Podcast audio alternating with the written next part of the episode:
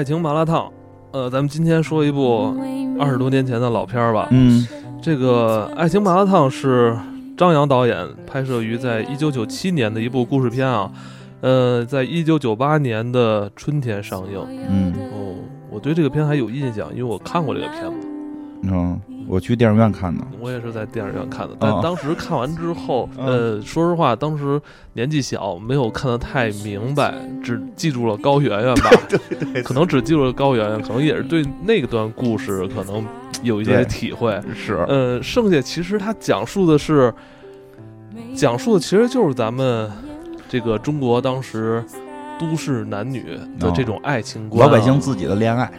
是，而且他当时这个怎么说呢？这个叙事手法其实在国内还算是比较新的啊。其实国内嗯好像在之前故事片儿很少有这种对，用五个小故事来拼凑成一个结构本身就在当时很新颖。其实一会儿会聊到他的嗯导演的手法，其实还挺挺特别的，嗯，挺特别，而且跟这个片子就是呼应的很好。还是受到了一些人的诟病。这部电影上映是在一九九八年，国内还应该还算是第五代导演，是那种对对对就是扛大旗那个啊第五阵代是主是吧？张艺谋啊，陈凯歌他们。张扬他是中戏毕业的，然后他应该算是第六代导演，他算是现在当时很现在终于算算了，是当时大家嗯觉得，嗯他是，我觉得在当时来说，他是呃比较先锋的另类那一代的年轻导演啊。对很先锋。好像当时年轻一代导演刚出来的时候，好像并不太容易被当时的这个对对，大家会觉得很多这个专家去认可，我认为 对，大家真的会觉得是你拍这什么呀？就一堆小品嘛。你平时干都是什么事儿？因为他平时是一个摇滚乐的这个导演，其实我们那会儿喜欢的这个魔岩三杰的好多的这个 MV 是他拍的。嗯，嗯因为他其实不同于就是第五代导演的那种。这种象征性、这种要要表达的这种寓意性啊，是红高粱嗯是吧？对他他是很有力量那种，嗯有表达的那种欲望在里边儿。在这部片子里边儿，他没有那么强烈的那种情感的冲击力哈对，哈。后来也追求了，反正这部没追求，嗯但是这部是我我个人最喜欢的他的作品，也是是我觉得是中国我看过的啊，中国的今天说这是最好的这个这个爱情片了，这不是也快七夕了吗？所以想拿出来聊聊。嗯，发生了什么？无光的夜不懂深其实这部电影其实我其实还可以再说嗯说一说说就是我当时还因为这部电影，因为高圆圆，我还报过他的那个公益学院，她是那个北京工艺学院毕业，现在这、哦现在这学校改名了。啊，我是当时就是念完我们那个学校之后可以考高职，给嗯我们先报学校，然后再再考呢，嗯还不是后来那种是考完之后再填。我们是先考后填的，啊然后我来回改。我我是填完之后反正没考上，又复读一年。听说高圆圆是北京工艺学院那那个即将毕业，我心我当时琢磨，能我能我如我如果考上的话，她应该是上大四，我应该是上大一的的。学姐，我印象特别深，那学校在海淀，好像是，嗯还在西边，嗯，你看看算，算是小插曲吧。想看看。嗯，确实是这片是那个高圆圆的这个出道作品，应该嗯算出出道的电影，而且就是在当时真的是惊艳到了，就是。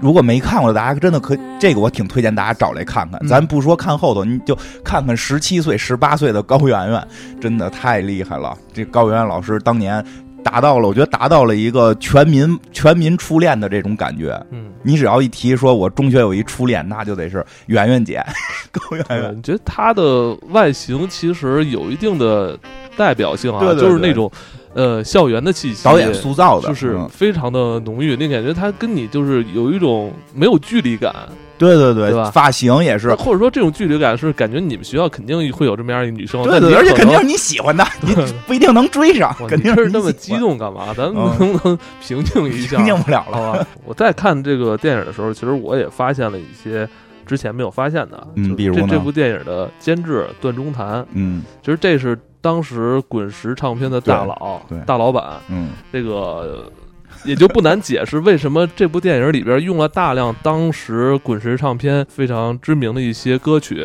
作为这个背景音。还，有大量的客串，对，像周华健啊、赵传啊、李宗盛啊，就这这些人。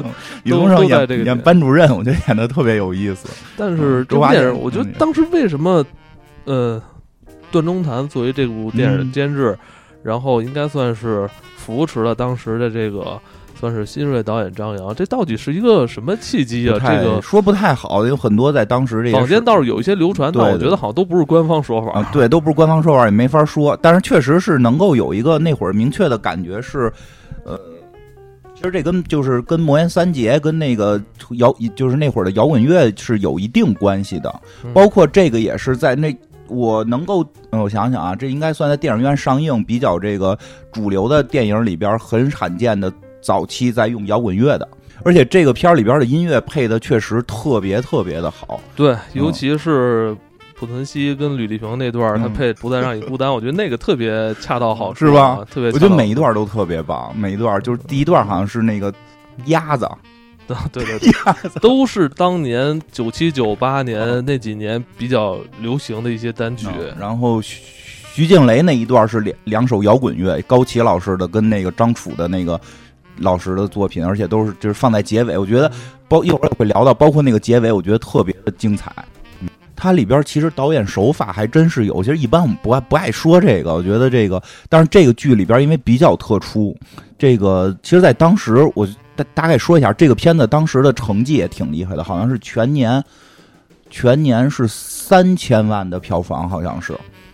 嗯就是他放了放，当时那会儿你可能片子还少啊，他这一个片子据说放了一年，当年是有三千万的票。是当时九九八年北京才多少个影院啊？我觉得当时北京知名的影影院也就十几个吧。啊、好像是全年第三，是就对，是那十几个，我们家门口就仨对啊，你们家门口的红楼、啊，红楼、地质啊，对 对对，那后来都就剩地质了，现在嗯那个就是他当时就已经好像是全全年票房的第三名，是仅次于这个冯小刚的作品和这个泰坦尼克号，好像是啊。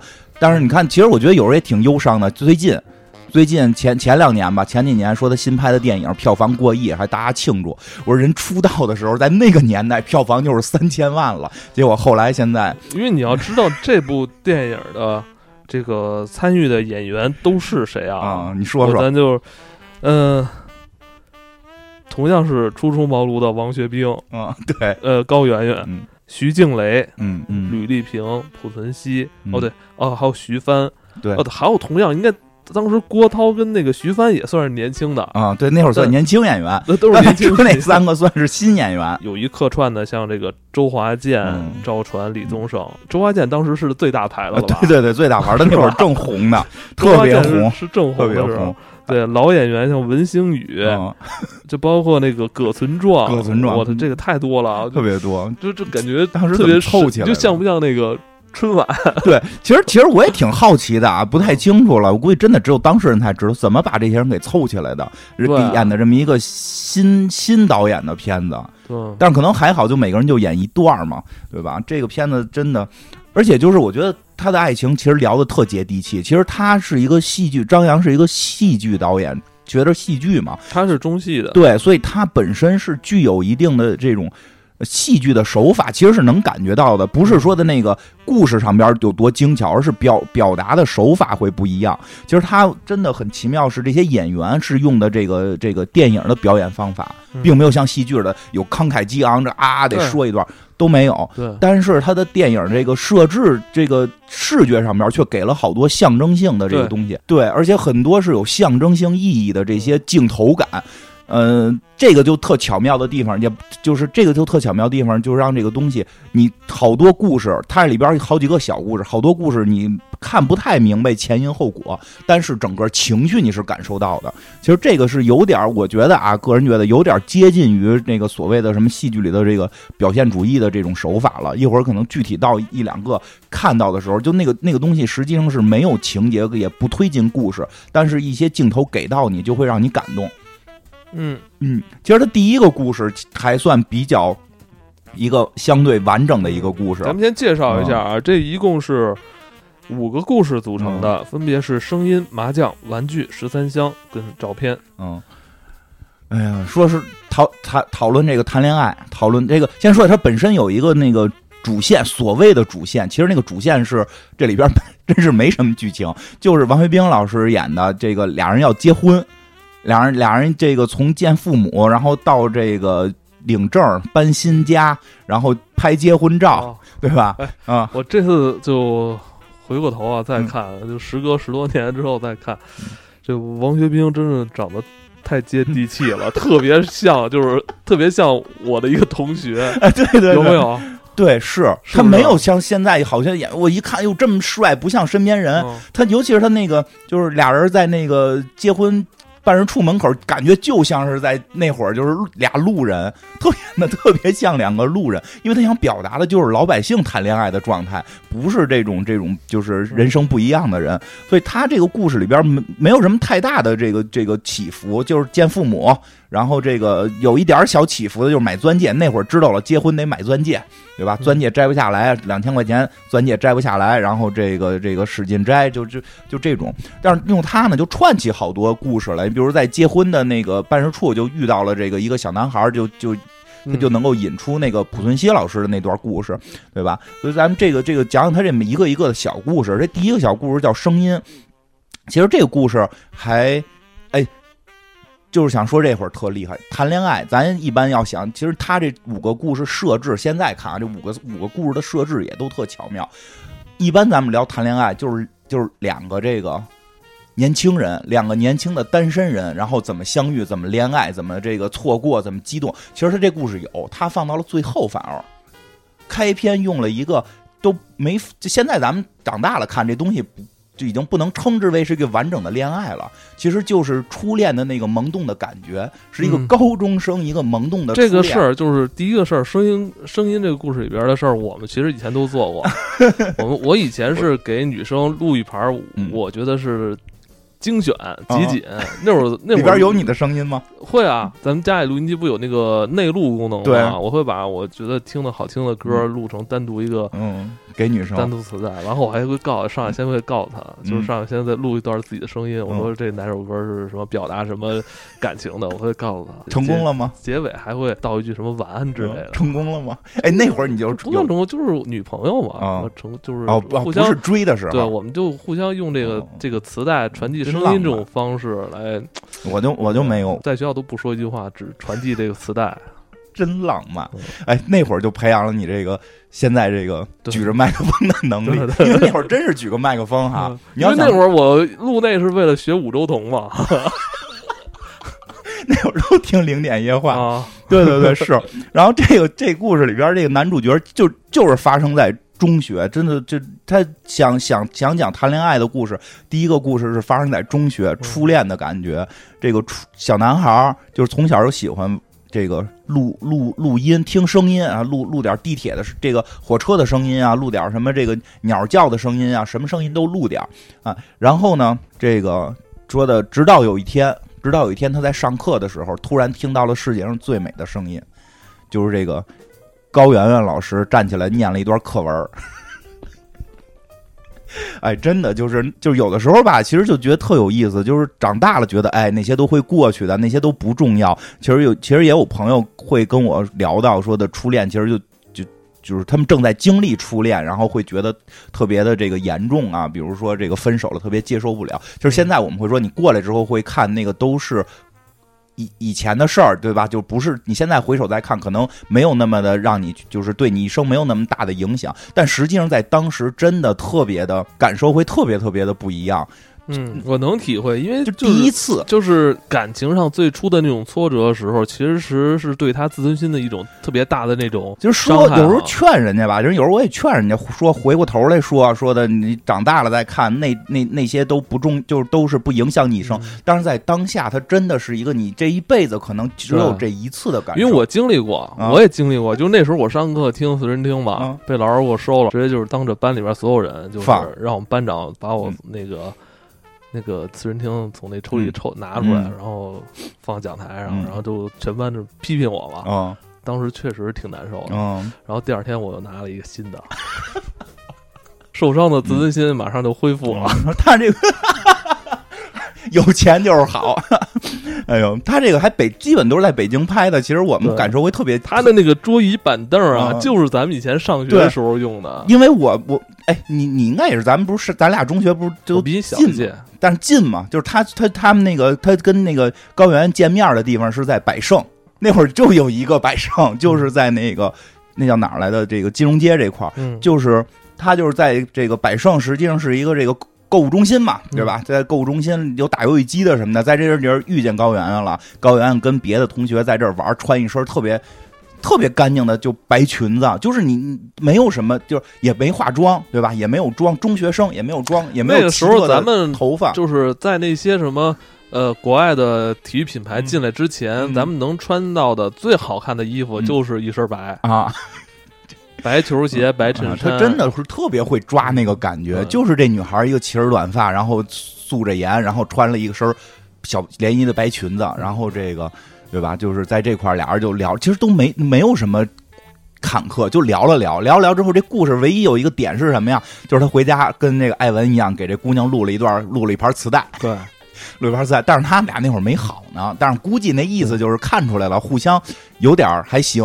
给人录磁带里边就是说什么这个，就是我从小都喜欢声音，直到有一天我听到了这个就是世界上最美的声音，然后就放的是高原老师录的这个上课念的课文啊，这也就是那会儿。这搁现在可能说这觉得这男的怎么这么变态呀、现在直接发一个微信过去了，对吧？那会儿录磁带就特别有哦有情调，然后后来哎还自己剪辑，会剪辑，自己剪辑哈，剪成什么了呢？就剪成说的这个这个。你你假如你喜欢我吗？然后就用人家那个那个喜欢呀，真的吗？真的喜欢吗？真的喜欢呀。其实人家说的是别的事儿，对吧？人家说姑娘说的是别的事儿，愣给剪到一块儿了，还把这录在磁带里。剪了一个蒙太奇是吧？哎，我有时候就想，这时代不一样，真是时代不一样。搁现在觉得有点有点变态似的，对吧？你把姑娘的声音跟你说的这个声音给剪一块儿，但是那会儿人就那会儿主要真是现在是有设备，那会儿你这是门手艺，人姑娘听了。我就觉得神奇啊！哎呦，真好玩哎！这我都没听过，真真有能耐。就是那会儿是有这种感觉的，小姑娘听着特喜欢。高原回家就听，磁带上还印着一个，就是一个人的时候听，也是跟哎，这跟你说特像。对，俩人白天不说话，咱们那时候还就是自制磁带，不是啊还做那个封面做封面画封面。哎，白天俩人不说话，嗯，就一开铅笔盒，里边放了盘磁带，是是然后写的是一个人的时候听，然后一下就知道是他，因为他天天玩磁带。哎呦，我觉得那会儿在学校传磁带都是赶紧把书包先拿过来，俩书包贴特别近，趁着没人赶紧交换是吧？嗯然后这个，哎哎，还有一点也特逗，就是确实他的细节把握特到位，就是。老听嘛，其实都都没听那，就是都没听跟学习有关的。父母就老问干嘛呢？学英语呢？老拿学英语，老拿学英语褶这听磁带。那会儿就是拿那个不用的英语磁带录这些东西嘛。对对对，然后这个圆圆圆圆就听了，听了之后就挺开心的。嗯然后其实那意思感觉出来就是，哎呦，小伙子长得也帅，还有手艺。结果听睡着了，听睡着了，他妈呢就特别上心过来给给他摘耳机子嘛，摘耳机子关关这个沃克曼那会儿叫就看这盘磁带上面写着一阵听，那他妈肯定得听啊！听完之后就给告发了。父母给给告发了，其实俩人都根本没好，还没有什么拉手亲嘴这个步骤呢，刚到表白。其实那会儿真的就是，你说真的就是那种感觉，我觉得只有在那个年龄段能体会到。所以那个现在我就是在回看这个片儿，我也觉得就是那段还挺带劲的。对，就那个是只有你在青就是青春期那一小段有这种体会。你你能感觉到那个时期的这个这个少年啊，就是少年少女，就是他的那种对对于这种懵懂的感情是非常敏感的，对是非常敏感，而且还说白，其实还有点纯洁呢。原高原挺高兴的，但是这个他妈给揭发了，这下就坏了。告诉他们班主任，班主任是李宗盛，李宗盛不弹琴了，退休不唱歌了，搁当班主任了。而且最绝的是，这里边的李宗盛跟周华健都是这个没有用配音，啊，就是真实声音演绎，对对对，然后而且感觉特李宗盛特别像那个班主任的感觉啊，说话腔调也啊，像，对啊，对，跟这个，哎，其实这片儿表达挺有意思，跟这个男孩儿他爸就说说的啊，这个事儿发生了也不是什么坏事儿，要引导嘛，不要嗯那个那什么，就是太太太激动，这个都是正常，年都年轻过，就是，但是这事儿你也不能不管呗，就这意思，你稍微管管，毕竟人家女孩家长找来了嘛，你这个早恋毕竟不算是个好事儿，对吧？哎，给这个给男孩儿的爸气的，回去给磁带全碎了。全给砸了。人真的真是这男的男孩挺伤心的。然后这个那事儿就就过去了呗，就只能继续的正常的过日子。男孩也不听，也没什么磁带可听了，对吧？然后跟这女孩还是从来不说话，然后见面就躲，见面都躲。但是那会儿都有一个活动，每天的活动叫做值日。对，每天做值日，这做值日的时候，俩人低头不见抬头见的，你蹲地，我泼水，这看了都特尴尬。然后，我觉得这个是有这个第一个第一段里边就特别演的特别好的，就是最后这点儿，最后就是这个这男孩泼完水回，就是出去得再接一盆搁班里嘛。这时候班里人都走光了，就剩高圆圆一人在这儿。高圆圆平时也都是喜笑颜开的，这事儿发生跟没发生一样。但是这屋里就剩他们俩的时候，才能表露真情。怕别人看出来就哭了，就说的那个我妈揭发的不是我，就是我挺对不起你的，就是但是你还想怎么样？就是你也不理我，也不看我，就这意思，对吧？然后这个说了就要走，这男孩就给他挡在挡在门口，拿胳膊挡着挡在门口，就问他，就就说的那那个要是没没没就是没发现，那你就因为他那个那个录音带里边最后有一个结尾，结尾就是说，如果你愿意，就是说如果你喜欢这盘录音带，都不是说你喜欢我，如果你喜欢这盘录音带，你就再穿上那天穿的白裙子，对吧？然后就问就问这高高圆圆说的你，那你还会就是你下周会不会穿这个裙子？嗯，就是那会儿真的都不不敢说，这不敢说什么的，咱俩好吧，怎么着吧，这个那个的，对吧？就是说你那你穿不穿那裙子？然后那个高原就做了一个特别神奇的表情，就拧着脑袋就跑掉了。那个表情我觉得他拿捏的太到位了，就是感觉充满着那种无奈、烦躁，然后又又又又有点不舍那种那种委屈在。对对对对，就是一个特别复杂的表情，它里边蕴含了特别多的东西，然后就跑掉了。跑掉之后，嗯第二第二周第二周，这小男孩在打篮球的时候说他看到了，就好像听到了这个声音是这个女孩心跳的声音，因为因为他看见高圆圆穿了一身白色的连衣裙，然后抱着那个书书在校园里走，哎，那个镜头太太经典了，能把一个姑娘拍成这种，就是怎么都觉得是你住在中学，应该是在中学初恋的那个人。嗯，而且我觉得这故事到这里其实。嗯，是一个非常完美的结束。嗯其实也不用告诉大家之后发生了什么，其实这一切已经足够了，它就是表达爱情的开始。或者说，呃，可能都不算是爱情，是那种青春期的那种懵懂、那种美好纯真的一种一种感情的那种交织啊。从那天开始知道这个东西，这个世界上有一种感情，可能叫做爱情。我觉得这可能是最重要的。真的是，其实恋爱有时候会让人成熟，但有时候成熟到后来，成熟到我们这个岁数了，成熟到我现在这种荷尔蒙都快不分泌的状态了，其实就会觉得啊，好些东西就都过去了。但实际上去回想当时的那个状态，真的是觉得那种天崩地裂的这种感觉，就是没有事儿比这个事儿再大。那是我真觉得，就是你之前也会对女生有喜爱，那会儿还叫喜欢。就有人不是说嘛，就是说这个什么叫爱，没法告诉你，但是人告诉我，就是反正我就报了一公益学院，没考上，考我当然知道我也考不上。嗯，说什么是爱情，没法告诉你，就跟那什么似的，就没法告诉你。只有你到的那天，你才知道这个感觉叫爱，你没法去形容。你不要以为现在你喜欢谁就是爱，就是有一天你突然有个感觉，这个感觉就是爱，你就特别明确的知道了。其实这个就是爱的开始，是在我们那个时代的那种初恋的感受。对，那个时代也被称之为“白衣飘飘”的时代。当时我在电影院看的时候，可能这个故事是我能够当时最有有体会，能嗯能看懂一些的这个故事。主要是你给人传过录音带，你这个磁带，你这个厉害给男生也穿，是吗？就给特别好的这个听友，我班上我们听友也会穿，哎，那会儿你就自己做磁因为，那时候你想。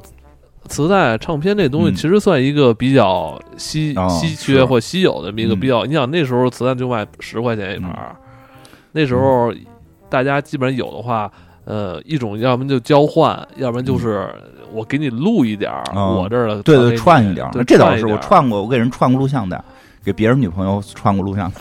毛片儿，不是这个篮球飞人、灌篮高手、灌篮高手、灌篮高手，人人小姑娘想看老，老老晚自习看不着，我就让我妈给录下来给人看。嗯嗯，但是别人女朋友，我这没有，哎，我这个看着只能羡慕。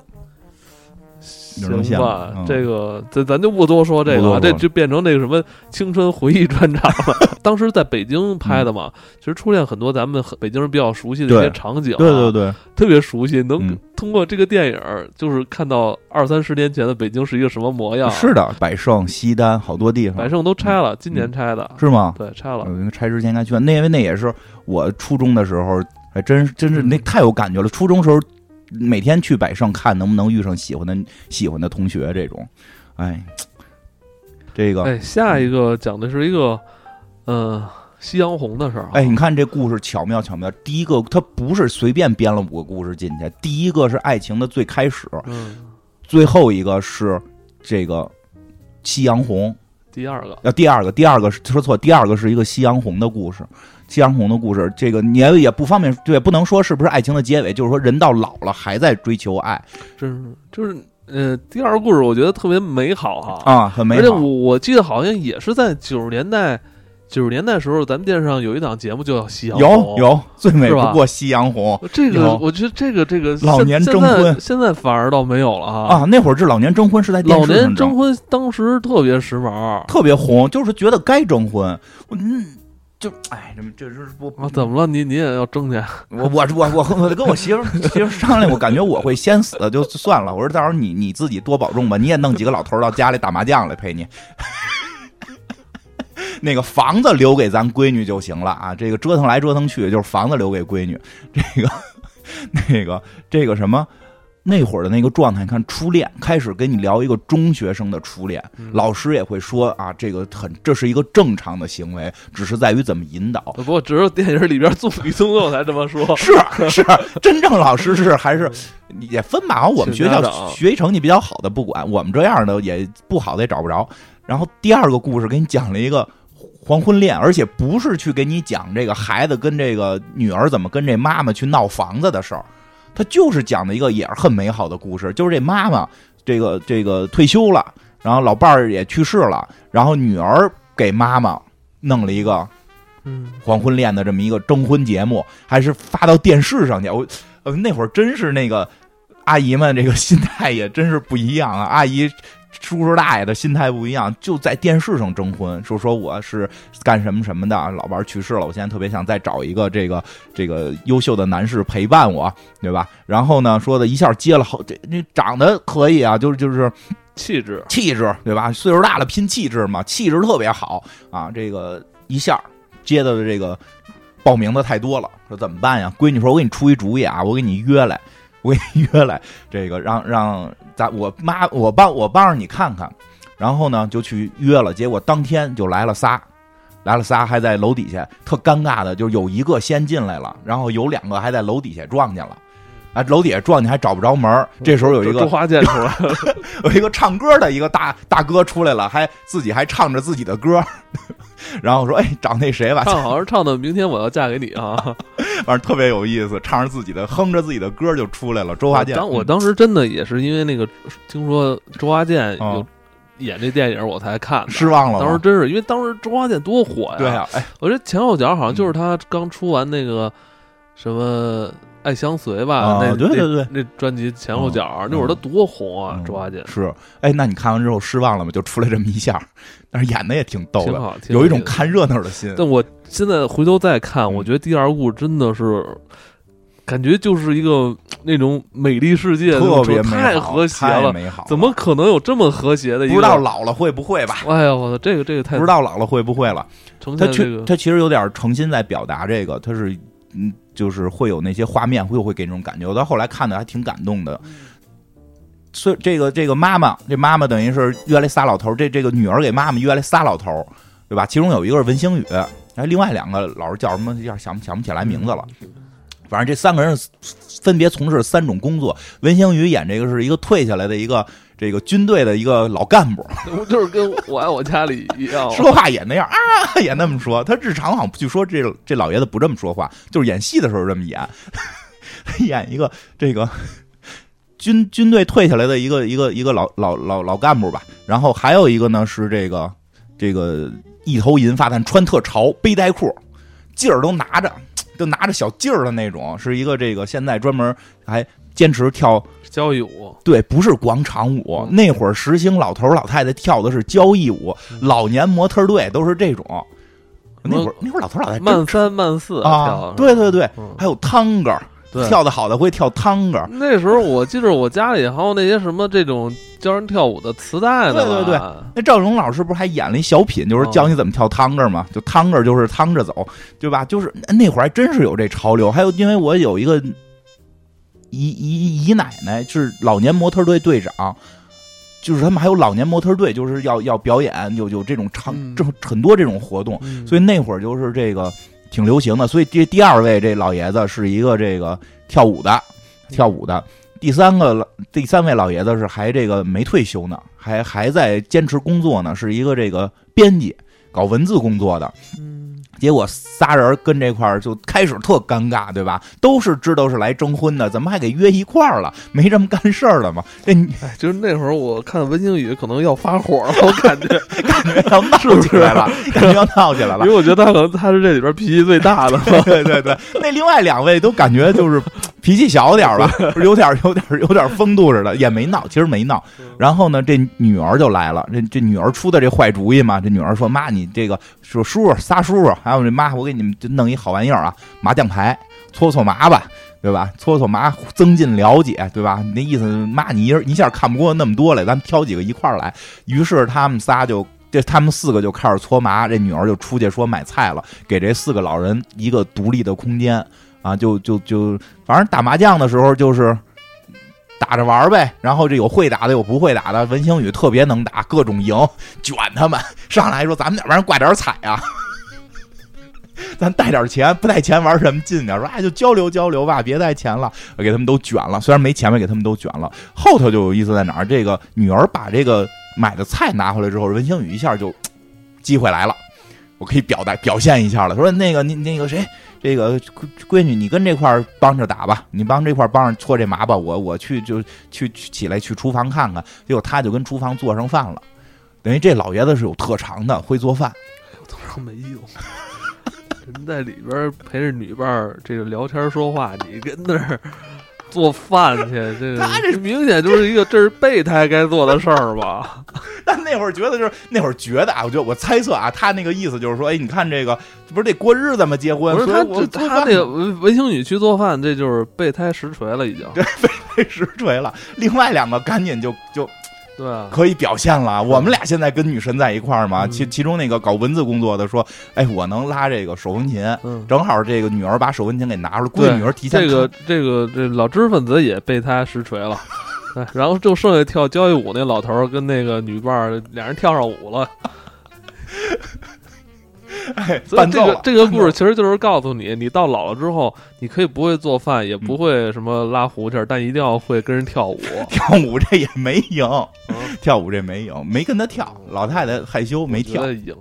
然后就 你觉得赢了，就但是他就现场一个人独舞，然后呢，这个你看文星宇做饭，然后这个老知识分子拉手风琴，然后跳舞，这个这个大爷跟这儿跳舞，哄这哄这个女女主开心，这阿姨特别开心嘛，这个。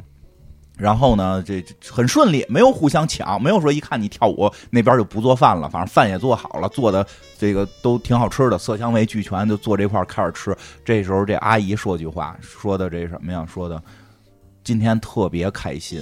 哎，其实这句话开始，我觉得就那劲儿，就是是这是一个征婚的一个过程，但实际上人老了，因为他们过程中也会聊什么儿子出国啦，或者什么儿子老忙回不来啊。就这种，其实老人之间的老人的感情会会那什么一点其实两个人老了是个伴儿嘛，但是现在如果有一个不在了，对吧？就是，哎，特感动，说今天有这么多人来一块儿这么玩儿，挺开心的。嗯这事儿呢就没再往下说，那意思就是咱们谈恋爱这事儿成不成不说，但咱们都成了朋友了。然后这个互相这几个男的互相也说，哎，那下周仨都是好人，对发了好人卡了，然后这仨得互相说嘛，说那你下周来我家打牌呀，我教你们打牌，我教你们做饭，这就就就这种就这种。其实再往后，其实有一个场景还挺有意思的，就是他们要下楼了。嗯其实这跟剧情没关系，我觉得这就是这个导演的表达手法问题是。非说停电了，就是说这不是非说啊，就是停电了。说这楼停电了，咱只能够走下去，所以他们就举了一个手电，四个老人一块往楼下走。然后呢，腿脚都不利索了，在这楼道里边就容易磕着碰着，四个人就手牵着手。其实他真的对整个剧情推进没关系，他只是想要这个场景，这个场景能给人一种感受，不是剧里人的感受，而是让剧外的人看到四个老人，然后手牵着手，就是往楼下走的这个状态。对，这这里你也看出是跳舞老头牵着那个老太太，后头也牵了一个，后头也牵了一个，你你老觉得跳舞的赢了？文星宇还是 文星宇是稍微的，因为他腿脚还不利索，就是他拌蒜。但是这个场景其实会给人某种感受，他这种感受是潜在的，不是能拿嘴说出来的一个剧情，而是这个幅画面就像一幅画一样，四个老人在黑暗里边手牵着手，在一束光的这个引导下去走。其实人老了也需要情感上的照顾，你也不能一直让儿子陪着你，让让女儿陪着你，这感情明显也不对，对吧？实际上还是同龄人或者说是有这种。呃，同辈人的这种感觉的人在一起，能够有不一样的感受，而这个时候他们才是这种快乐。这种快乐其实不是爱情，是友谊也好，但是是人的一种感情。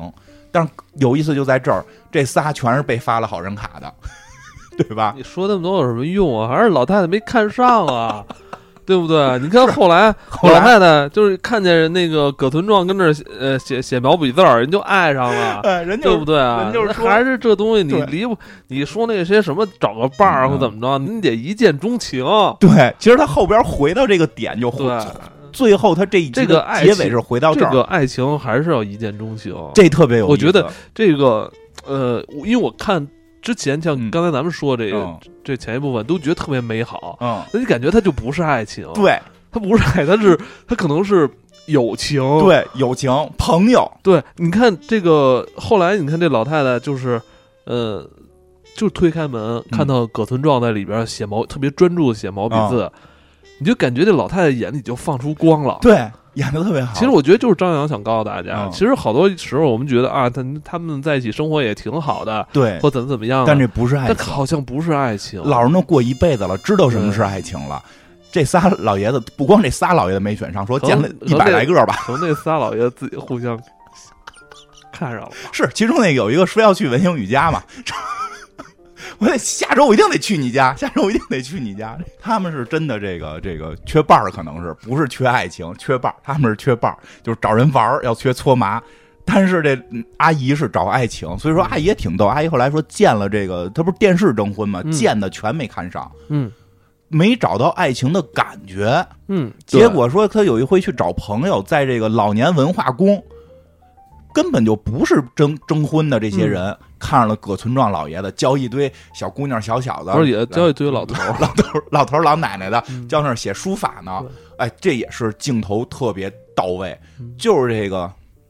嗯，这女方在门口，因为这女方的口吻讲述这件事儿，所以其实观众是能够知道女方是看上这个老爷子了。嗯，而且有他在这个门口，就是往里一看，看到这老爷子，老爷子一看就是焦点，所以这个本身通过语言嗯能够感觉到，那个葛存壮演的，就是正在教大家书法呢，突然就是也不是突然，就是教的时候你得抬起头跟大家说话嘛，说的时候扫到这个阿姨了，定住了一下，然后微笑点了个头，这就叫四目相对。哎，对，就是点了这一个头。老年人不可能是那种特猖狂啊什么的这种，跟麦克狼似的，眼睛掉地下，心砰砰跳，不可能是这样。就是因为他不认识这阿姨，这样看到了，微笑的点了一下头，就那个劲儿，就那个微妙的劲儿拿的。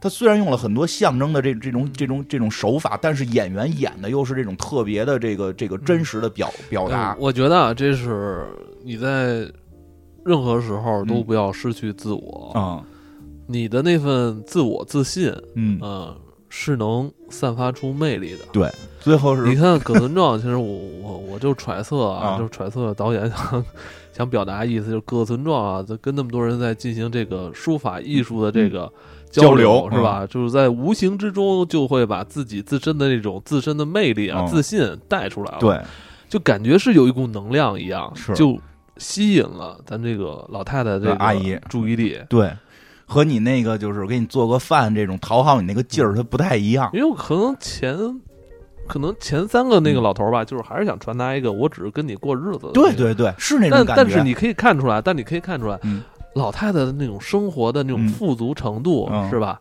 其实是是不需要，而且女儿特别好，有没有你不需不需过日子不需要而你。且那个老太太那明显的意思，我我也不想伺候你。对，我不需要你，嗯我过日子是不需要你的，嗯自己我能独立生活。我也不想伺候你。其实这个真的挺巧妙的，就在这儿，因为咱们有时候老说搭伴过日子什么，这个是是个陪伴，但是这个东西跟爱情它还真是有区别。有时候你独立反而有爱情，其实更关键，那葛存道在那儿写大字，你都不知道他老伴儿死没死。应该是是，这故事里边是去世了，但是你这么一说，让我让我有点 犹豫了。就是故事里是去世了，但就是说，他们当时他们俩四目相对的那一瞬间，没去问，哎呦，您是干什么的呀？您是从事以前从事什么？还上班吗？孩子有吗？房子有吗？车有吗？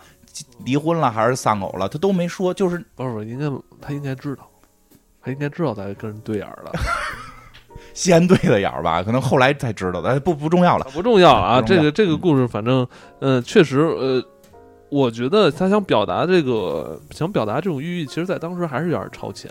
其实头两个故事特别超前，一个是早恋，一个是黄昏恋，这有些东西搁现在都不第第一个故事就高圆圆那嗯故事，其实让我也想到了十六岁的花季。嗯，故事没头嗯可以没头没尾，但情绪是整个是完整嗯下来的。你觉得，哎，这是结尾，这是一场剧的结尾，这是 OK 的，因为人都会一直活，拍谁也不能拍到死，对吧？嗯都是拍一段儿，就把这段儿拍出来了，真的很超前。头一个是这个这个这个早恋，第二个是黄昏恋，第三个是哪个来的？十三香。互互呃啊不第三个是呃郭涛跟啊徐帆，郭涛那个我觉得互这俩人特作，活作的那个，是不是？对对对，玩具，玩具，我觉得这我觉得这个故事，你有感觉吗？我觉得这种这故事特别像，就是当下嗯，当下，我觉得我身边有很多两口子都是这样，是吗？我这故事挺感受弱一点特别特别作，别就是没什么事儿也得作出点什么事儿来。好吧，其实这故事，这故事我反正我看出感觉有点有点以前王朔作品下边的那种感觉，有徐帆就感觉像，对吧？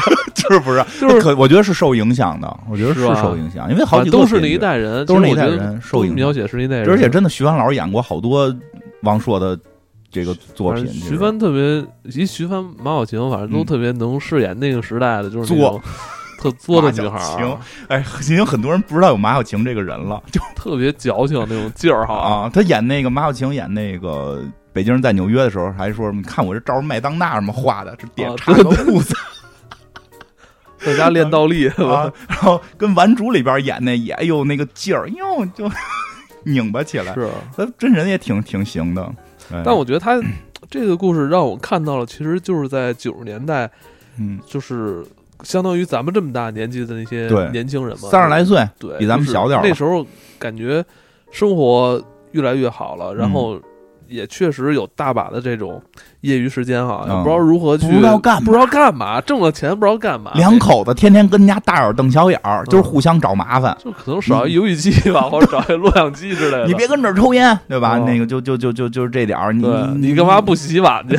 凭什么我洗碗？对对对，这饭怎么又做咸了？哎呦，就是这点破事儿就嘚嘚嘚，嗯两口子。然后这个就是，然后后来说，直到有一天，而且包括徐帆，啊，徐帆真是那会儿我觉得挺好看，我一直挺喜欢徐帆的，身材好，我一直挺喜欢徐帆的。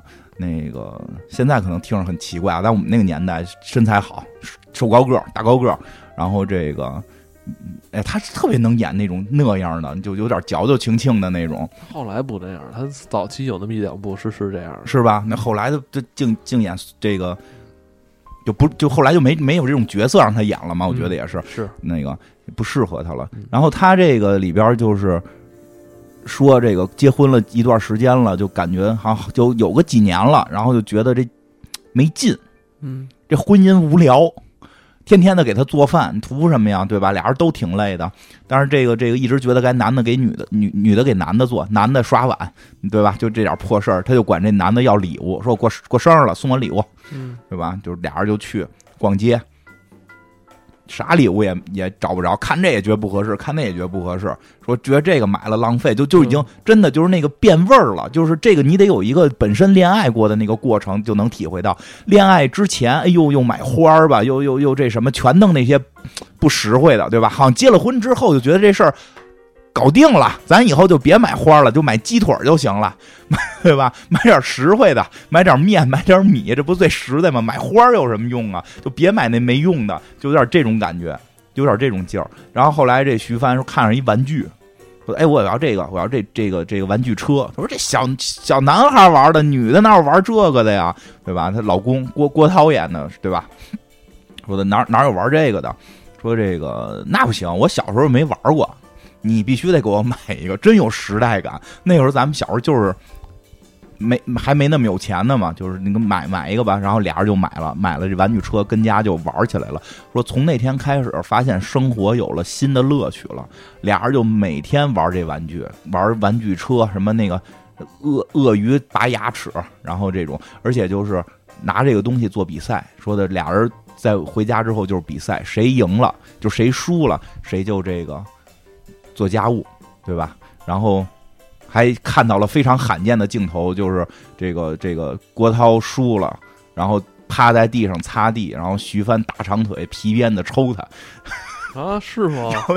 没注意，皮带抽他，快点儿，快点儿抽他呀！我觉得特别好玩儿，特别好玩儿，情趣都出来了。然后呢，这个但是有一天。这就玩了好长时间了嘛。有一天他们弄了俩那对打的，那俩小人一拧胳膊就啪啪啪来回这种踹腿，俩人一边踹就得还得说加油的话，一边说加油的话一边就嘲笑对方说你做的饭不好吃，说你你你你不爱洗袜子什么的，然后越说越急，最后这徐帆就说说的你这个你那你那呼机里边那那女的是谁？然后他们就说：“你还看我呼机，你个臭不要脸的！”因为他们是打着玩嘛，就在玩的过程中说这种话，就感觉是开玩笑。然后那个说徐帆就就就一边玩一边说：“那是不是你的那个小情人？”他说：“对呀，就是我的小情人，气死你！”然后徐帆就急了，给一大嘴巴。嗯，这老公也急了，说你开玩笑呢，听不出来啊？这不是玩游戏呢吗？打游戏互相打游戏时候千万别 互相骂，这打游戏互相骂不是正常吗？说你我就早就觉得你不是好人什么的，走了，生气了，回娘家了这这他老他老说这句台词，啊，老走，啊嗯他老说我都看着你不像好人，看着你不像好人他看谁都不像好人。他老说这台词，我哎，然后就回娘家了。然后回娘家之后，这屋里边不就冷清了吗？这男男男主人公就过的这日子就没那么舒服了，回家也没有媳妇儿做的饭了，只能吃泡面了。这种其实就体会到了，即使说你这种，哎，就是就是就是你平时觉得多无聊，实际一个人还是挺孤单吧。哎，过两天 就觉得这特别逗。过两天徐帆回来了。支一帐篷，戴一墨镜，在家里边换上一泳装，弄一磁带放那个海鸥声，海的？嗷 嗷这种海鸥声，然后一个人在家里穿着泳装晒太阳。哎，我觉得这特能想，是够能作的。这男主男主角也确实反应快，就赶紧看，哟，这怎么个情况？什么意思呀？赶紧一翻，哟，这好像是那个我们俩约会曾经的一个这个名场面。他在 cosplay 当初我们俩这个可能是订婚场面，我得赶紧配合他，就也是换上泳裤在这块儿。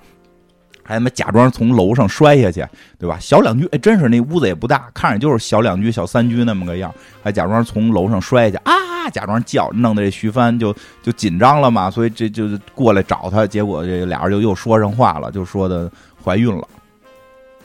怀孕了，然后这个之前因为玩玩游戏，就是他们玩那玩具玩的特别浪漫，然后弄俩小木偶互相说话，然后说那个什么我爱你什么的，就通过木偶表达这个感情。然后他们之前睡过，还两口子了，估计也老睡。像你说的，好，好像像你的说的好人偷着来了这么一回，哎，也可能真的，你不得不说，那会儿有 那太没生活了。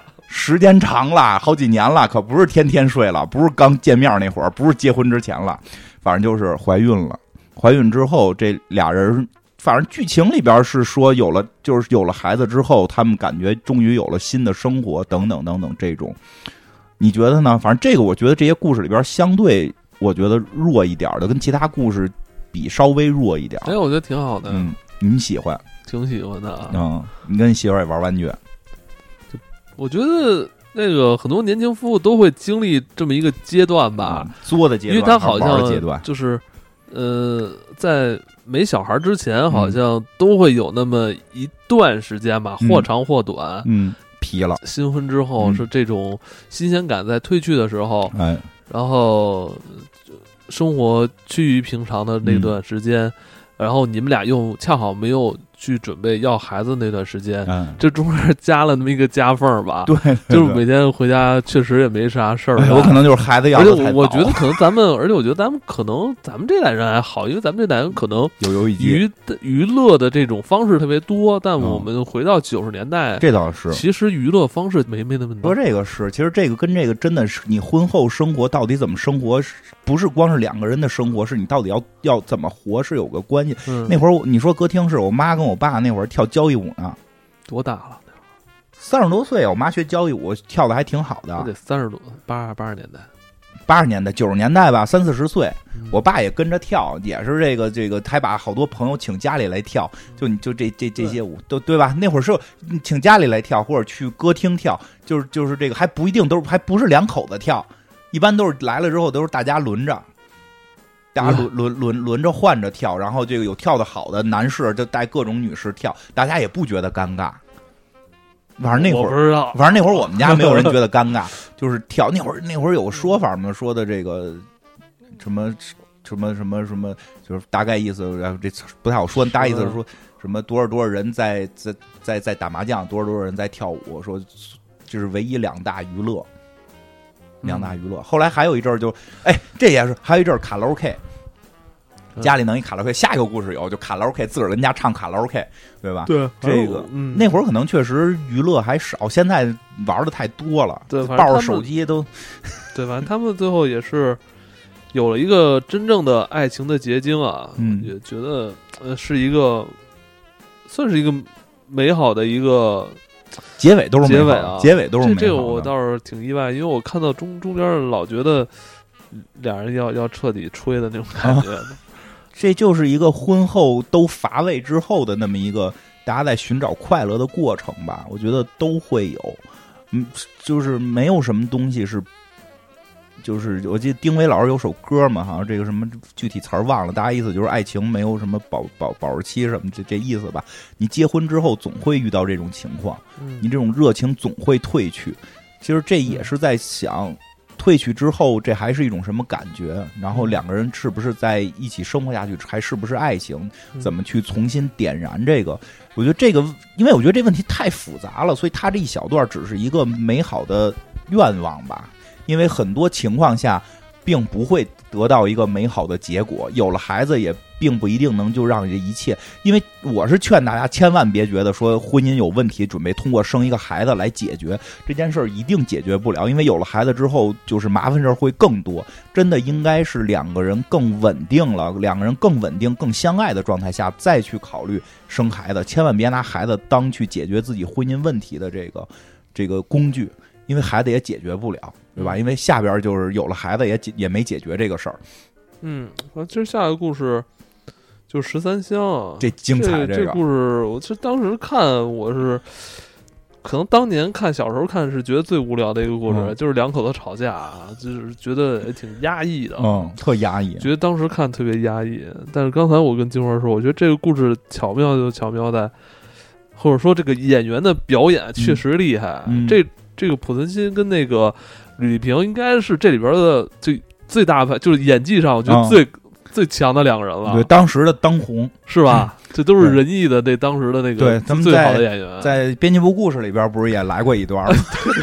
吕丽萍一直都喜欢濮存昕，对啊，濮存昕跟门框那儿一靠，是吕萍就哈一下，对文艺女青年面对作家的那个状态。这个刚才刚才我就嗯跟金花说，就是你根本不知道他们俩因为什么结离婚。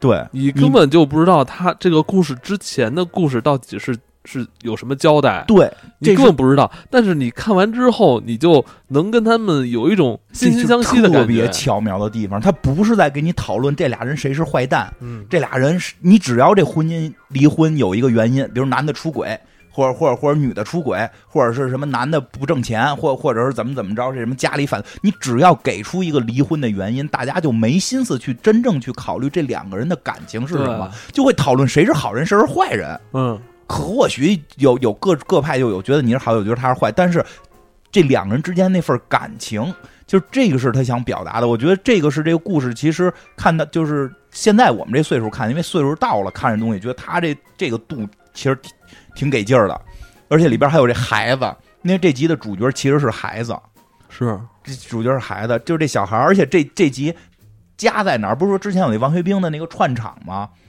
王学兵跟这个他女朋友在领结婚证的那一天，在领结婚证的那天，他这女朋友就跟就问就跟王学兵还说呢嘛，说你你你会不会以后什么变心？就这种，你不然给我发个誓，就就俩人就就在磨叽，我这就要结婚了嘛，这个那个的时候，有一个小孩跑进去了。其实对对对，开头就是在讨论这个婚姻的这个问题，婚姻跟爱情之间的问题。就是歘，一小孩跑进去了，然后这个小孩就趴门框门缝，就是那个窗户那台儿看他爸妈跟这个屋里边说事儿呢，说什么事儿呢？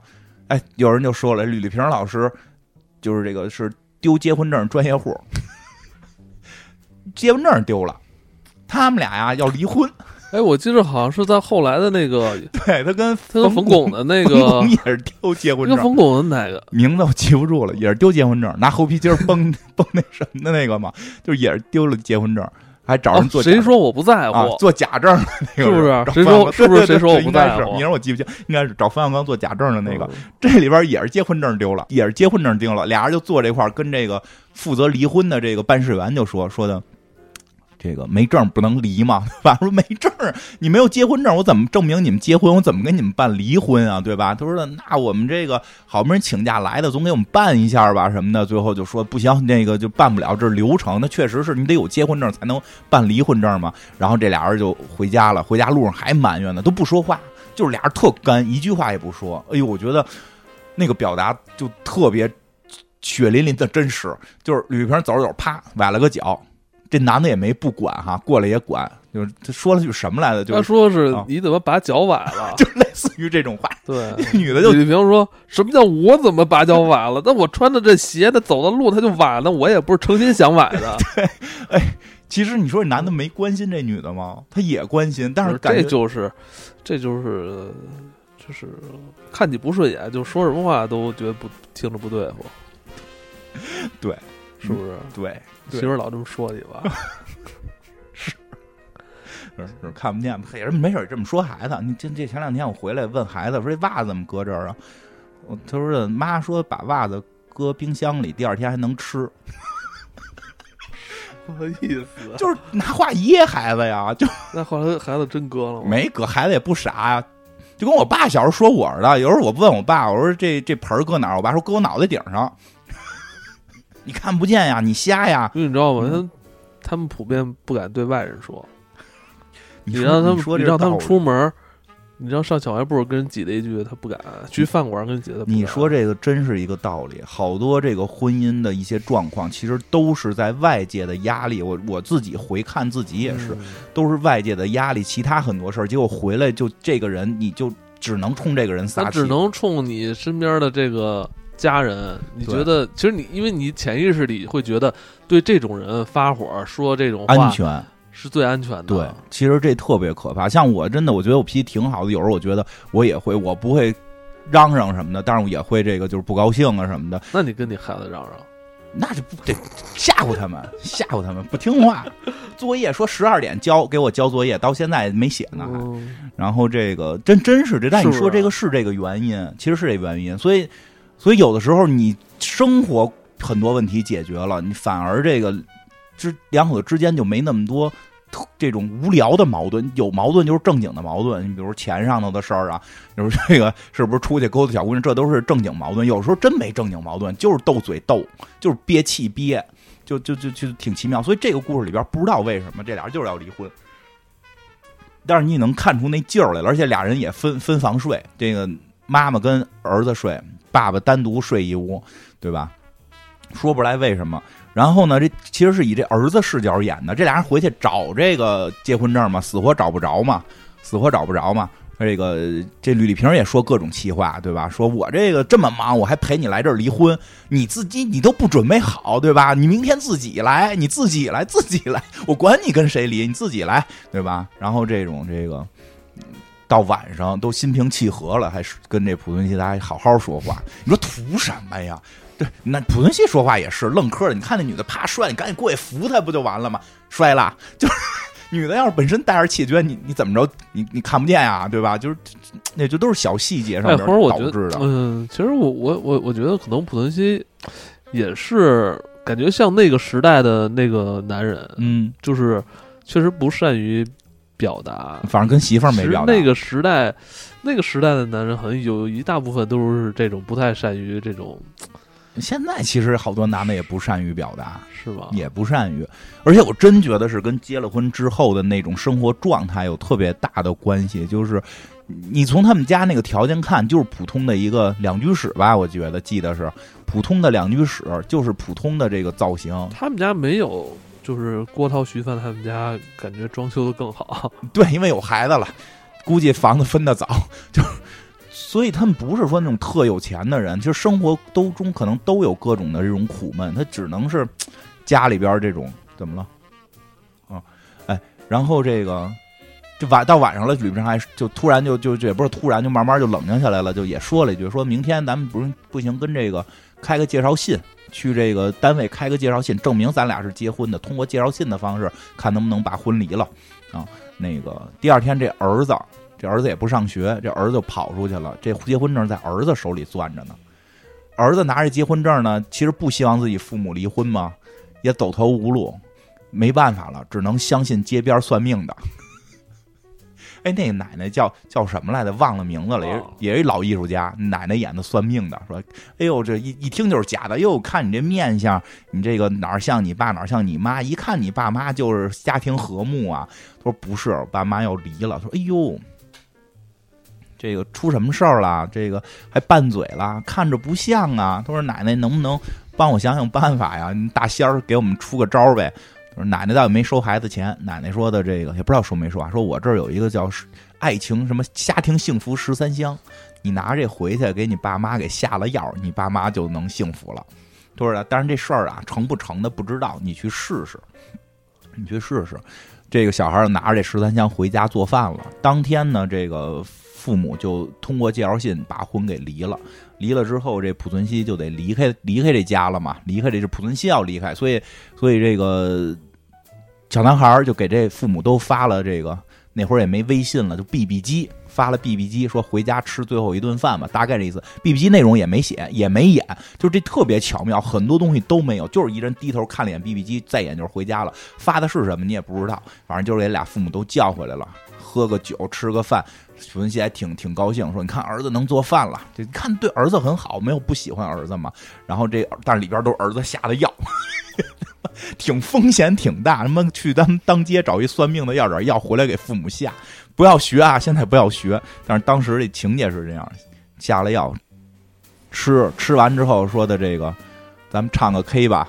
这个家里有卡拉 OK，父母就就这个这个吕萍在那儿先唱，然后这儿子把爸爸也给摁过来在这儿唱。这儿子在这沙发上跟着一块儿唱，看着一家其乐融融。但其实这会儿他们已经已经离婚了嘛，已经离了。然后呢，这这个神奇的就是这儿子后来就给弄睡觉了嘛。这个濮存昕就看这吕萍正刷碗呢，过去抱人家，是吧？就帮着开始说帮着一块儿刷，然后就从后头搂住人家了。就是即使离婚了，你说他想表达什么？这感情是不是还在？对吧？这就是因为你不知道之前发生了什么，其实到这会儿，我跟你说，真到这会儿了，之前发生什么都不重要了。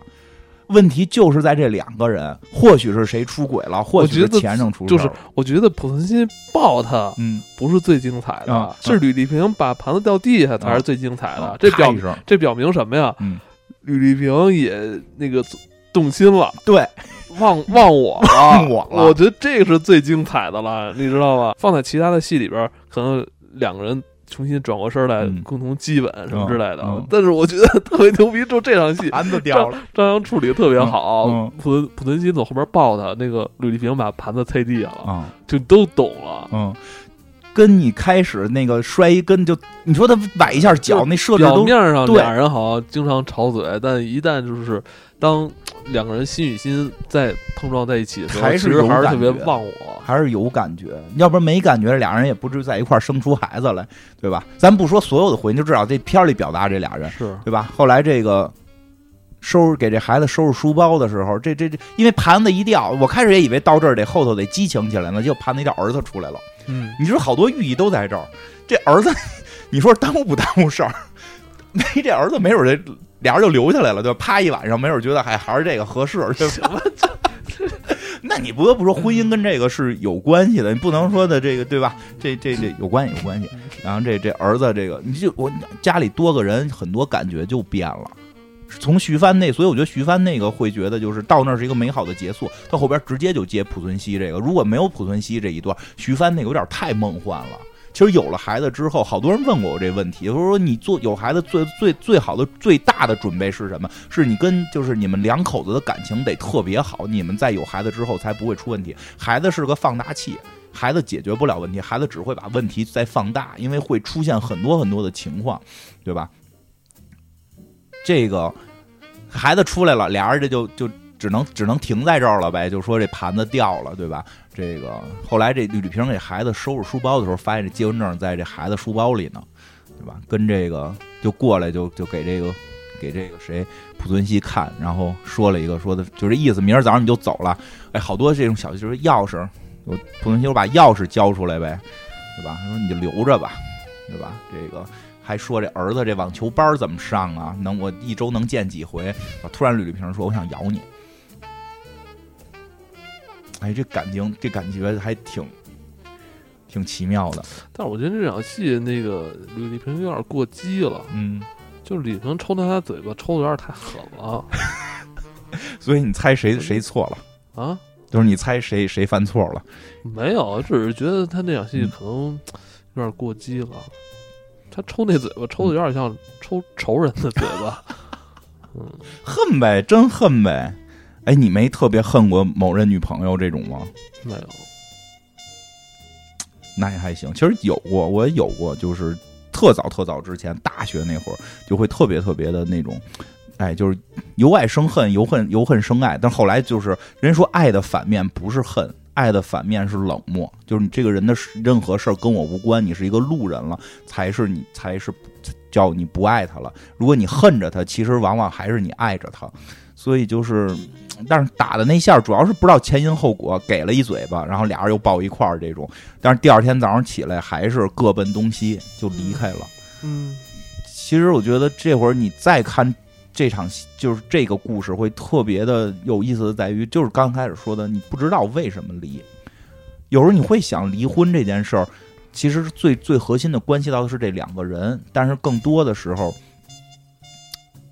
会会会讨论的会延展出很多非这两个人感情之间的问题，那所以你你也弄不清是不是这两个人感情真的就结束了，感结束不了，肯定结束不了。俩人感情还是好的，对吧？你能看出来俩人有感情，对，等那个过些日子可能就复婚了，也没准儿不复婚了，就这么过着，不会不会，必须复婚。肯定还是会复婚的。嗯，俩人其实感情还是挺深的。其实感情就是就是想说这种，其实感情是一个特别复杂的问题，因为有时候我们会给出一种标准模式，这个爸爸妈妈带着孩子一家三口这种这么一个很稳定的标准模式，它它真的只停留在童话里边，这种标准模式只不过是给大家的一个模板吧。其实生活当中你会跟每个人的相处方式都会不一样，我觉得。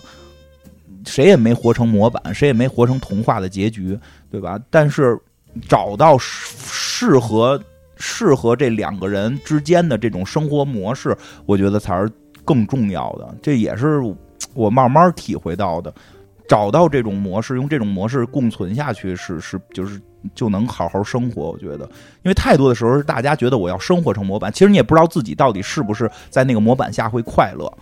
你也更不知道对方会不会在那个模板下去快乐，甚至你给自己幻想在那种模板下会快乐，其实你发现不是，其实最后发现可能我缺的是这个房子，因为我我一直没有屋子自己能控制的领域，我要像老虎一样控制一块独立领域，你刚才说到底在说什么呀 嗯？我都走神儿了。走神儿了，就这意思吧。嗯是怎么？你最后结论是，其实你需要的是一个房房子啊，对，你房子让你爸给你卖了吗？不是回东莞的。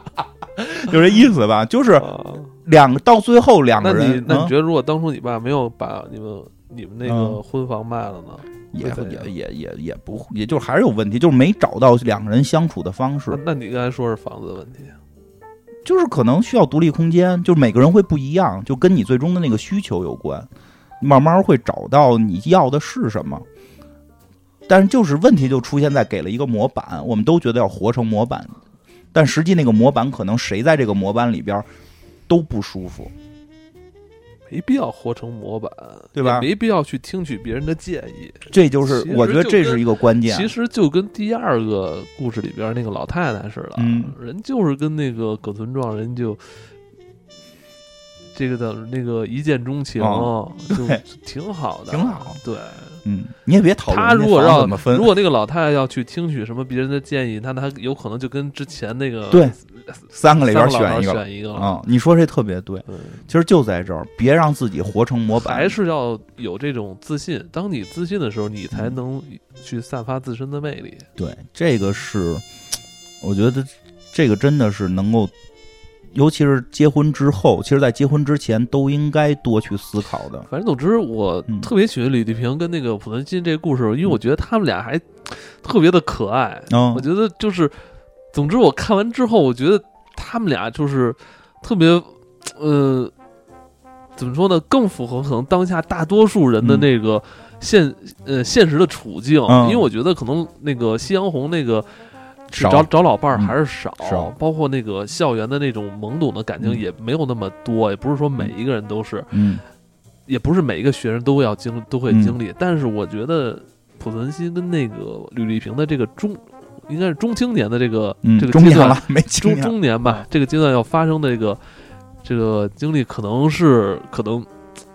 嗯，辐射的这个目标可能会相对更多一些。而且它这是生活的，嗯，它没有像很多爱情故事，它可能是理想化最低的一个故事。对它不像很多爱情故事去给你飘在上头，嗯，就是这个一到结尾因为你要想到，不是很多人都要经历，就是其他的那些，可能大多数普通人还是经历一个四平八稳的一个人生。其实，所以说现在看，觉得那个故事在里边特别重要，它是稳住这个剧的一个一个很重要的。它就像这个，它就像这个秤砣一样，对。它在坠在这个，只要你看它坠在是中后中后部的这个位置，没，错，它这个位置很重要，就是坠住这儿了，就是这是老百姓的一个普通的一个状态，对。这是夫妻生活两口子一个常规状态。他这个你看，明显张扬可能也是最看重这个故事，把这个嗯。故事是坠在这个四分之三的这个时间点上。对，是，嗯，其实是很明确，就是第就就就是刚才讲的是懵懂，这个这个黄昏恋，嗯然后这是这个中间这个，其实这中间那个会觉得弱一点的，就是那个那叫什么，就是不知道怎么着好，无鸡六兽的那个时候，嗯然后最后这是这是中间镇住的这这一块儿，这是真正老百姓，就像你说的，都能辐射到大家。只要结婚之后，他们俩这个感觉都会有。你这那个话哎，就是太多细节，一些话是怎么说的，就觉得而且我就生活里而且我特别感动，就是他们俩就是吃完吃完饭。唱那在家里唱卡拉 OK，、嗯我觉得那场戏，我觉得我我老觉得他那场戏其实已经可以让他们嗯就是和好，但其实我又单纯了。嗯其实我我觉得可能，如果一首歌一顿饭能让两人和好的话，那可能离不了也离不了，也离不了。对。人都是哎，说这个呢，人说这这两口子这一辈子呀，嗯喊离婚或者甚至都要去办离婚，都得有过那么几次。最后你真到办的那个，到那会儿其实就就就不是一个简单的事儿了，嗯不就你说的不是唱首歌就回来的了。他需要解决很多问题，没准人能复婚，没准就是两个人都单独过了，能理清，没准还能复婚。嗯对，但是真的是这个这个是是是压住了的。，嗯我觉得结婚之后也没必要俩人天天纠结你爱不爱我，我爱不爱你这事儿。我觉得还是应该去学习一下那个，就是第二个故事里边那个夕阳红啊，，夕阳红啊，就是写书法去，就是书每个就是双方都保持自己的这个、哎，那太难得了。自己的一份那个，呃，不能说是隐私，就是自己的一份嗯精力的投、投入。你说这个说的你就是你跟你自己较劲，我跟我自己较劲，咱们俩呢，就是还是有这种相敬如宾的感觉。你你说这特别特别，你不能说你天天跟我较劲，我天天跟你较劲，对吧？我天天我天天我看你不顺眼，你天天也看我不顺眼，嗯俩人呢其实什么事儿也没有，一点业余生活爱好也没有。嗯，我觉得那个是你说是特别对糟糕的。我觉得就是你每个人活出自己样来之后，对方对你的那种眼神是欣赏，对对吧？是觉得哎呦这人不错，为他做点事儿，我心甘情愿，对是这么一个感觉。不管对不不管是男的是女的，都是对，因为大家遇你看他都在纠结什么婚后他爱不爱我这个问题，我觉得这就是你这这是一个无解问题，是吧？哎，这是哪个片儿来的？我记得好像也有这么一那个过把瘾，江山是吧？江山对 给王志文绑床上，你爱不爱我？说他妈结婚了，我们爱我觉得咱们这个不不多聊嗯这个这方面话题，这方面可以咱们以后聊王朔的时候再多聊一下。没问题，我觉得特别有意思。其实，呃，接下来可能就是很多人都非常喜欢的那个徐静蕾这个故事啊。对，其实你会发现，它作为结尾故事，是真正的是唯一的一个标准的爱情故事。邵兵跟徐静蕾，邵兵跟徐静蕾，他其实你看这个故事是真正的两个未婚男女的故事，就是适合谈恋爱的未婚男女故事，在爱情麻辣烫里边只有这一对儿。那个王学兵老师那个算是串串场的那个就就没有什么故事线，这五个故事里边，这个是唯一一对儿，大家一觉得谈恋爱爱情麻辣烫应该演的就是他们俩。我觉得这一段其实现在看来是应该是飘在上边的那种，对，飘在上面的。他是飘在上头的，他其实拍的有点像王家卫的那劲儿，你知道吗？对，他是飘在，就这几个故事，所有男女之间的对白，不是我说给你的，嗯而是靠内心的那个旁白去传达过去的。对他这几个故事表达都不一样，就特别有表达的手法跟那个方式和这个这个视角和这个起承转合，到最后一个压下去的一个秤砣的压住了这个接地气的这么一个一个故事之后，接的是一个最飘的，而且这个最飘的那个结尾飘的还太漂亮了。飘的我这反正我飘上再太阳了不是我重新再看，我觉得有点尴尬。徐静蕾都找不着路了，哎，我特别担心，你知道吗？我特别嗯担心，但后来那徐静蕾到底有没有找着烧饼了？你别担心了，没了，这就是结尾，那就俩人就因为这事儿吹了，是吗？这就是结尾，表达手法吧。吹了，吹了，找不着了。他底下喊，后来他雇了，后来他雇了一人拿一喇叭在底下喊：“ 烧饼，我想你。”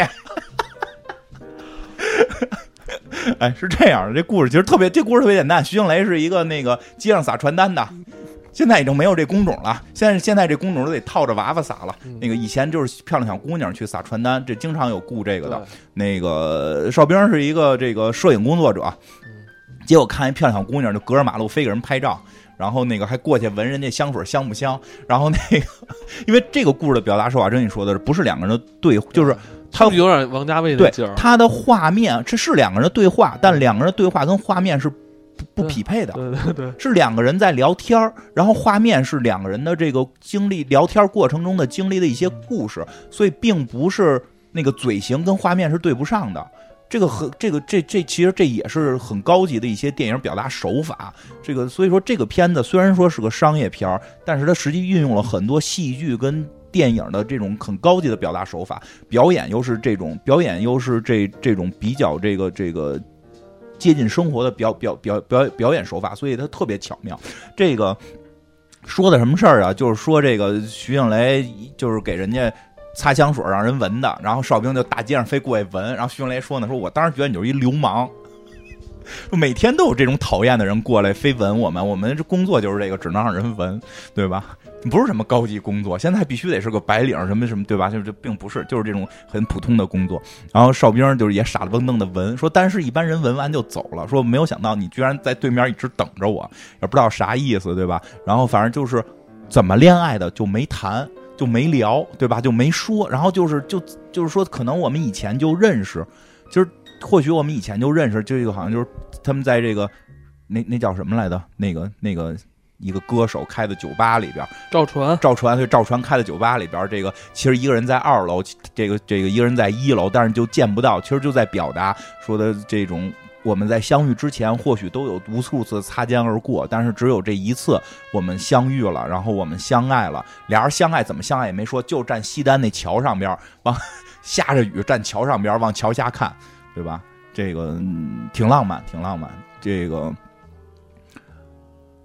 哎，就那段我觉得还挺有，就是音乐特别好，就是他们两个人谁谁的什么话也不说，就站站在桥上往桥下看，然后淋着雨，旁边都打着伞，然后配这个这个两个人对话会说：“你记得那天下雨我们在桥上吗？”别人都觉得我们像个傻子。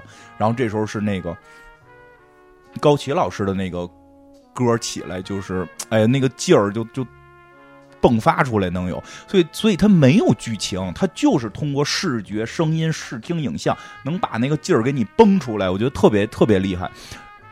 然后呢，这后边的剧情是什么呀？就是恋爱怎么着就没没聊，然后也是哎也是哎，第一个故事里边小伙子是一个专门给满街人录录声音的，录人姑娘声音，对吧？这个更可怕，这是给人拍照，拍完之后跟家放老大个儿，给自己家墙上都糊的是什么徐静蕾的大照片儿，对吧？还说哟，你给我照片放这么大什么的这种啊，就这意思。然后俩人就好上了嘛，好上之后呢，徐静蕾说的就是俩人就就开始就说说那男的就那意思就是你怎么走了？对吧？徐静蕾又说：“我害怕，就我没有想好，就我还没有准备好，所以正好公司有一个去南方的这么一个业务，我就没打招呼，我就去了。然后呢，赵兵就说你走了之后，我就特别失落，我以为就完了，我就也准备走，我要开上我的小小吉普，我要我要去远方，我去远方找远方跟诗了。说，然后呢，徐静蕾就说说的，我到了南方，我才感觉到我有多想你，才觉得。”这恋爱了，我得回来找你，我特别激动，所以我又没跟你说，我没呼你，我就给你一个惊喜。结果到了影楼，发现你走了，发现你走了。说真的，我当时就觉得可能我们就错过了，一生有的时候可能就是这一下就错过了，错过了一辈子你就见不着了。所以他就很垂头丧气的在街上走，街上走的时候呢，突然发现。哨兵在路边修汽车呢，汽车坏了，汽车刚出去轮子就爆胎了，跟那修汽车呢，俩人就又相对了哈，就是还是相遇了，两个人就恋爱了，然后就把他给接家来了，接家来呢也不太着急，俩人就穿着衣服在床上聊天儿，所以这个故事其实就是在这个时候他们俩聊的天儿啊。他们俩这会儿聊的这这些话是是这个故事，然后呢，这个之前配的就是之前的影像。关键是什么呢？这个说的这个少斌说，明儿早上起来啊，男人的话不能信，真的。说明儿早上起来我给你弄油条啊、豆浆啊，说这然后是聊了一宿，聊一宿。这徐英来说，那我就起男的睡着了，给他搁那儿了，我去买油条豆浆，对吧？你吃油条还是饼干？我给你去找油条豆浆，就下楼了。下楼在小区里买了油条跟豆浆。一锅得自己拿锅哈，那会儿是自己从家里拿一锅打的豆浆，油条搁这搁这盖上，盖反着啊，盖儿得反过来扣这锅上，然后上面能平了，油条搁上面特别美。端上这锅就回回回家了，上了楼，然后梆梆梆一敲门，开门上是一大爷吧，说对不起，走错了，走错了。哎，说哎不对呀、这个旁边这门吧，就梆梆梆一敲。里边有一女的，好像是谁呀？啊，对不起，对不起，错了，走错了。然后然后因为那个塔楼是两梯八户，啊，长得都一样，进去就专项，嗯，对吧？而且好多时候灯还不好，真的就是你去一次绝对找不着第二次，必须得特别熟悉，左转右转怎么转，对吧？有时候我去我同学家，去两三次都找不着，他就开始满小区的找这哨兵住哪儿，找不着了。大妈呀，小姑娘啊说，最后镜头在围着他那个旋转，最后他一个人看的有点害怕了，最后一个人 回到了这个小区的正中心，抱着这锅哦油条豆浆，然后抬头看着这些长得都一样的楼，就开始视角就开始旋转。然后这个时候就是张楚的那首歌，叫应该我没记错，应该叫《结婚》啊。太阳车上都是我的苍茫，苍茫就迷茫了，然后就直接整个电影在这块就结尾了。真的就那个他那个张楚那首歌开头的那个噔噔噔的那几下，从这个徐静蕾转圈去看楼这个地这个这个这个镜头下一起来，我觉得那个范儿特别有那个艺术的这么这种这种范儿吧，这种表现主义。他在说什么？他不是在给你讲一个故事，他不是说在讲这俩人后来怎么了，或者怎么样怎么样，他就是用镜头感给你表达这种爱情的迷茫。爱情的迷茫，反正我在看的时候，嗯我就在思考，他们俩其实好像没有那么爱对方，或者说那处在于那种那种状态下，男女其实他是不是更爱他自己？他们各自都在追求一种浪漫的感觉，不有那首歌吗？我实际有点儿我给我的感觉啊，我觉得他们是在追求那种享受那种呃彼此欣赏的那种浪漫的感觉，但是不是我真的爱那个男人，是另外的一个语境下的一个话题了。对，就跟你说的，就换语境了就，就是是爱情，是爱情吗？就是他他是这么一个感觉，这是爱情，这是爱情吗？这是爱自己吗？但这爱自己就不是爱情吗？他是是欣赏对方的同时，也欣赏对方欣赏自己的那种感觉。很复杂。你越琢磨，就是你给你讲到最后一个故事的时候，端着这锅豆浆找不着自己喜欢的男人在哪儿，你已经不知道什么是爱情了。就是他爱情也没有一个定论，他没有定论，嗯而且包括那首歌，就是就是你上边都是你的这种迷茫的这种感觉，嗯而且他们俩躺在床上，其实让我当时想起来，就那些年还有一个一个德国电影吧，《劳拉快跑》。嗯，里边劳拉跟她男朋友就中间都会有一段，也会躺在床上，就会问这个问题，说你爱我吗？说我我爱你。说的你你就这世界上你只爱我吗？他说对，我只爱你。他说但是你想过一个问题吗？如果那天我们没相遇，你现在就跟别的姑娘躺在床上，说你这个世界上只爱另一个人，对。你到底在爱谁的这个问题，嗯好像我最后总结，我觉得就是，就是还是可能更爱自己。他我会感觉他们去试图一次又一次的去寻找那种两人再次相遇那种快感，嗯，这种快感是是想嗯这种缘分带给我的那种，好像是命中注定的感觉。你说会发现，对你会发现他们去追求那种，我下一次可能我不见你，我不给你打电话，但我要追求下一次我去哪儿，你也能在那个地方遇见我的那种感觉。是的，他们就是在追求那种浪漫的感觉，就感觉他们不是特别爱对方。但这是不是爱？我觉得说不好。这个有点像什么呀？他有点在追求在恋爱之中，我要找到一个对手，有时候找到那个对手就特别快乐。对吧？是的，就是你看他们之前不是那个又恰好在街上相遇，男的在修车吗？嗯，我感觉就是俩人之间都是埋了一些心机的。就我总得修车等等，男的知道可能你还会再来，他就只有可能是提前，然后去制造这种，嗯去制造这种那个天作之合的感觉。所以其然后实他们会非常享受这种天作之合的这种快感。这就是一种巧妙，就这种这种，就会觉得这是爱情。你说他，的这种爱情呢？我觉得他不一定比徐帆跟郭涛那种爱情更强烈。嗯，这倒肯定是他没有所，我觉得这些故事是可以顺着看的。就是但是你看他这个故事，确实最爽的那种故嗯事，你知道吗？就他的故事有点像王家卫那故事，吃罐头什么嗯啊，我昨儿又认识一个女杀手，她是谁我不知道，但我 就那种劲儿，迷迷瞪瞪，俩人都迷迷瞪瞪，爱情当中就对迷瞪迷瞪。瞪，但是特别享受那种我遇见你之后的嗯那种快感。对，但是导演最后就是拿那一锅豆浆，就是把这事儿给表达出来了。这个事儿是个迷茫的问题，到底哪个是爱情？他说不利索。我觉得那个这个处理手法就是挺残酷的，啊，就一下就有一点儿，有一点儿。挺残酷在哪儿？一下就把你们这种虚无缥缈的东西这给砸到地上了。啊，你这么你说太残忍了你这么，一直笑是什么意思？我觉得你这么说太残忍了。嗯，有一点儿，我觉得是不是他是有这个思考的，因为这几个你说的是很多片子，其实爱情好的一些这种片子里边会讨论到这个问题，这个问题至今也没有人给过结论。你其实想，如果他没有找到他，他他如果找到了那个邵兵他们家，他回去了，他们俩吃早餐，没他们俩怎么结束 这个事儿？电影怎么结束？就跟那个他们俩这个，他们俩这个状态就就就太接地气了。嗯我就不能，就他们俩这个他们俩状态就得这个故事不接地气。变成吕丽萍了，它就是一个飘着的是爱情。这不得不说，其实真的像很多爱情故事，你比如《罗密欧与朱丽叶》里边，其实就如果你去看原著，罗密欧是一个花心大萝卜，他是为了追另一个姑娘跑到朱丽叶家，见了朱丽叶，立即就就移情别恋。然后由于他跟朱丽叶之间这个这个被很多东西给这个困扰着，没法在一起，才有了后来那么多啊这个特别爱情的那种感觉。就像你说的是，有时候你觉得这爱情的感觉特强烈的时候，其实是有很多东西的，就像你说偶遇也好，或者什么被东西束缚，嗯你要去去挣扎也好。所以那会儿，我记得那会儿有那个老师说过嘛，就是朋友之间说说，你遇到早恋的同学，你你想拆散他的办法就是你别管他，你越管他，他们会越有强的那种我们这是爱情，对对对对对对，我们这要着劲儿呢，这种感觉，对吧？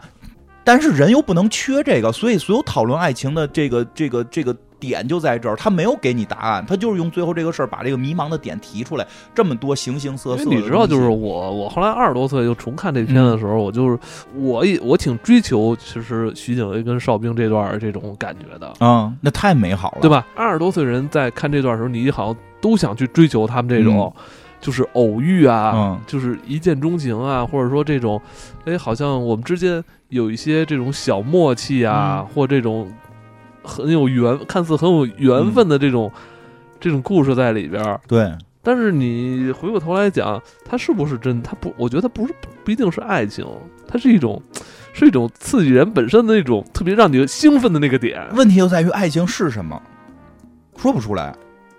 其实就是那个不再让你孤单啊。那那就应该是老奶奶跟文星宇，不是那绝对不孤单，天天给你做饭呢。嗯所以他其实讨论的是这个，而且最后你看，故事又回到王学兵了吧？嗯呃，我觉得特别有意思、啊，结婚了就感觉王学兵可能接下来可能有可能会面对之前这个几故故事里边类似的这就是种桥段了。对，我觉得是什么呀？整个爱情麻辣烫这几个的起起伏，其实是是人一生可能会遇到的一些爱情的经历。初恋是我没有初恋的这个，就我没有这个中学的初恋，但是至少也暗恋过人，喜欢过人小姑娘，离着挺远看，在在我眼里她就像女神一样。就是什么叫女神的感觉，不是后来所谓的这些岁数大女神，就是你第一个初恋的那那那个那个对象，你有时候就会觉得她就像女神，就像那个白衣飘飘的。